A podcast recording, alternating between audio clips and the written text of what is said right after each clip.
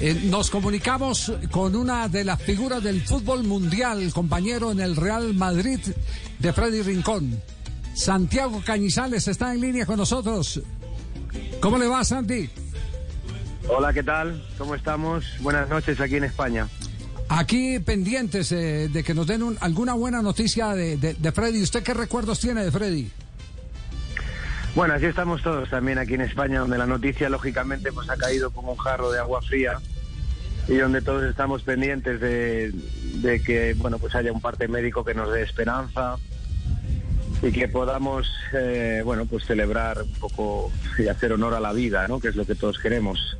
Freddy bueno, es un, fue un gran compañero, ¿no? Ha sido un gran compañero en el Real Madrid, tipo muy alegre, extrovertido, tipo muy fuerte, tremendamente fuerte, era sorprendente la potencia que tenía física.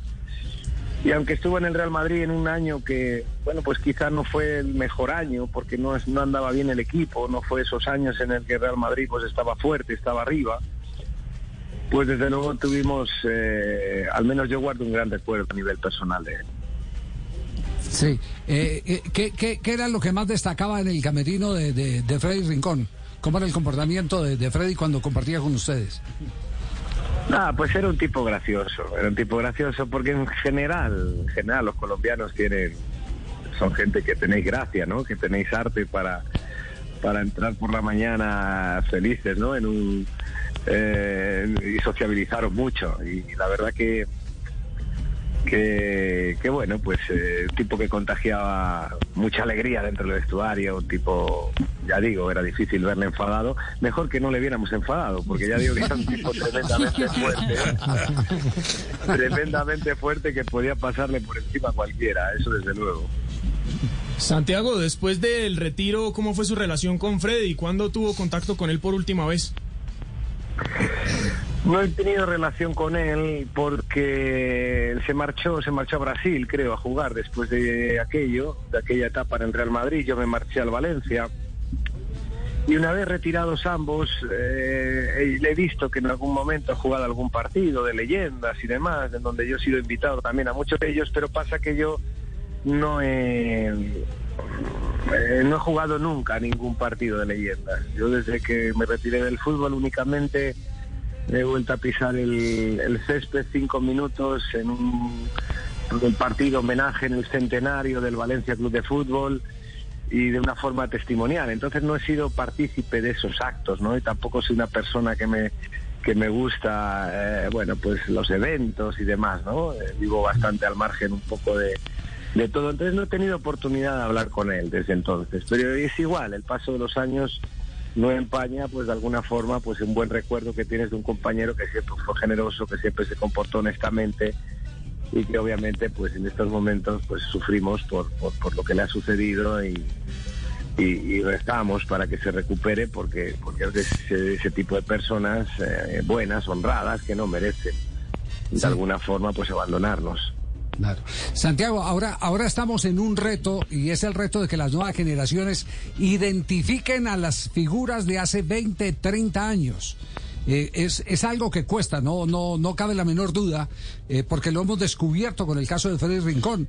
A la gente le costaba entender quién era Freddy Rincón, pero ahora con el suceso, pues se han multiplicado las imágenes de los goles de Rincón, los conceptos de la gente del fútbol, la frase aquella de Zagalo que dijo alguna vez que era el único jugador que si se nacionalizaba podría jugar en la selección brasileña, que tenía el talento, y, y entonces hay, hay eh, digamos que un descubrir de todo eso maravilloso eh, que eh, se va quedando atrás. Eh, quisiéramos que nos ayudara a aportar un poco más a el entendimiento de quién era Freddy Rincón. ¿A qué jugador cree usted que se parece del fútbol actual? Freddy era un tipo que jugaba al fútbol de forma muy vertical, le gustaba conducir, tenía buen disparo, con las dos piernas tenía calidad para jugar y, y bueno, usaba mucho su físico para para bueno pues para forcejear con cualquier rival y para ganar duelos no entonces eh, un tipo que le repito pues eh, le gustaba jugar hacia adelante siempre no andaba como el fútbol de hoy tocando hacia atrás y demás le gustaba conducir le gustaba encarar y le gustaba marcar las diferencias a partir de estos conceptos no Eh, aquel gol del 90, eh, de luego lo puso, bueno, pues yo creo que también a Colombia entera en el escaparate mundial, ¿no? porque lo hizo frente a la selección alemana.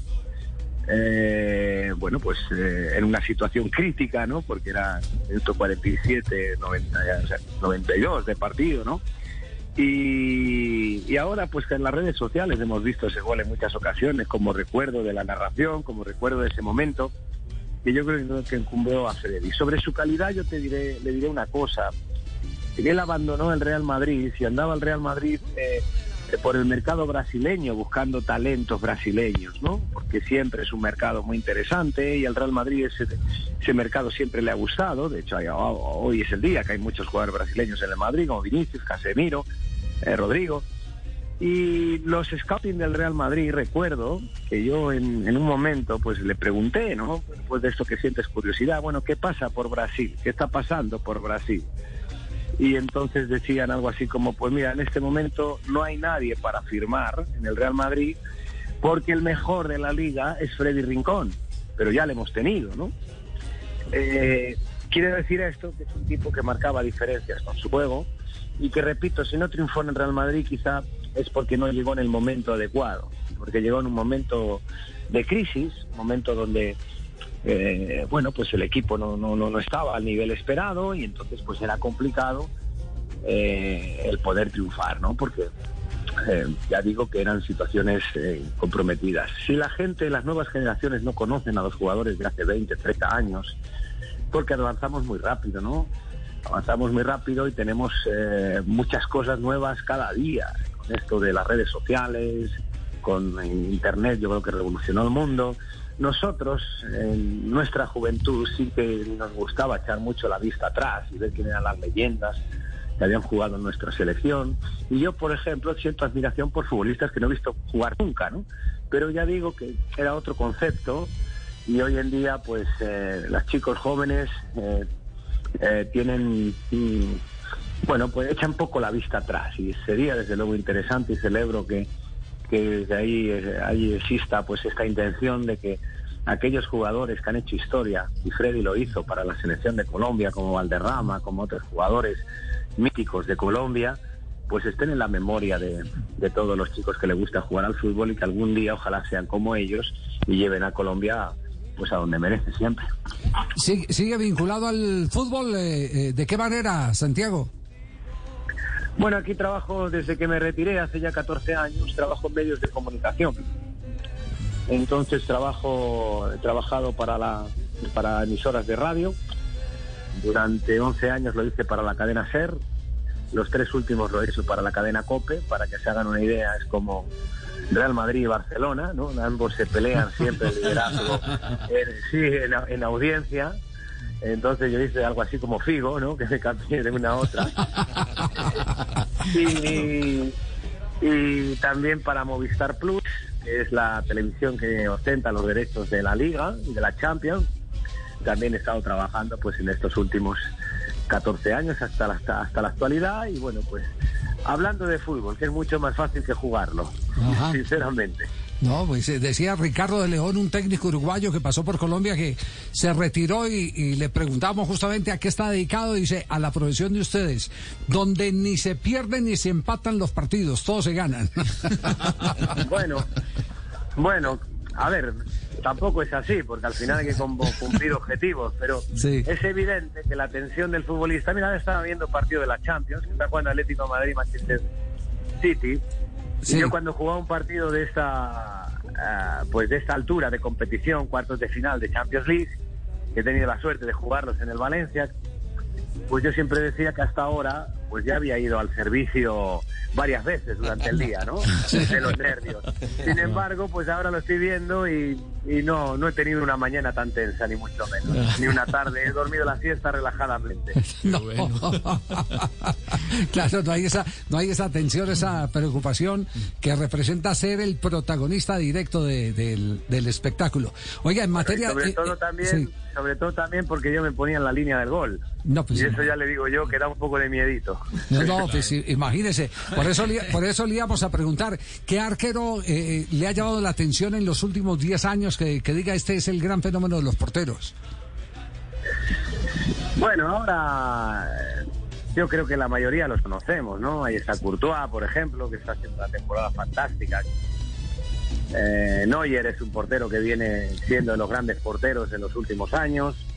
Los brasileros, Allison y Ederson en Inglaterra también marcan diferencias. Bueno, yo creo que todos los porteros que ustedes tienen en la mente, ¿no? O sea, no le voy a contar, no le voy a contar demasiado, ¿no? Eh, entre los colombianos, pues eh, siempre me han gustado también lo que ustedes tienen en la mente, pues a René, Mondragón, en fin, porteros que, que, han trasladado, pues Córdoba, que han trasladado, pues eh, su categoría, pues más allá de las fronteras de Colombia, ¿no? Y que hemos admirado, pues también aquí desde España, aunque en España tenemos una escuela de porteros muy buena, francamente buena, de gran calidad técnica, ¿no? En eso creo que somos, estamos en vanguardia. Sí. Pues Santiago, un placer eh, eh, comunicarnos contigo. De verdad, eh, nuestra gratitud por ese apoyo a la distancia a Freddy Rincón y por los buenos recuerdos que tiene de los jugadores colombianos. Un abrazo inmenso y seguramente que tendremos oportunidad de encontrarnos en Qatar. Si Dios quiere, si Dios quiere, ya veremos a ver. Muy bien, allá. Un abrazo para todos, un saludo para toda la afición de, de Colombia y por supuesto mucha fuerte para mucha fuerza para Freddy y para su familia en estos momentos y estamos en manos de Dios.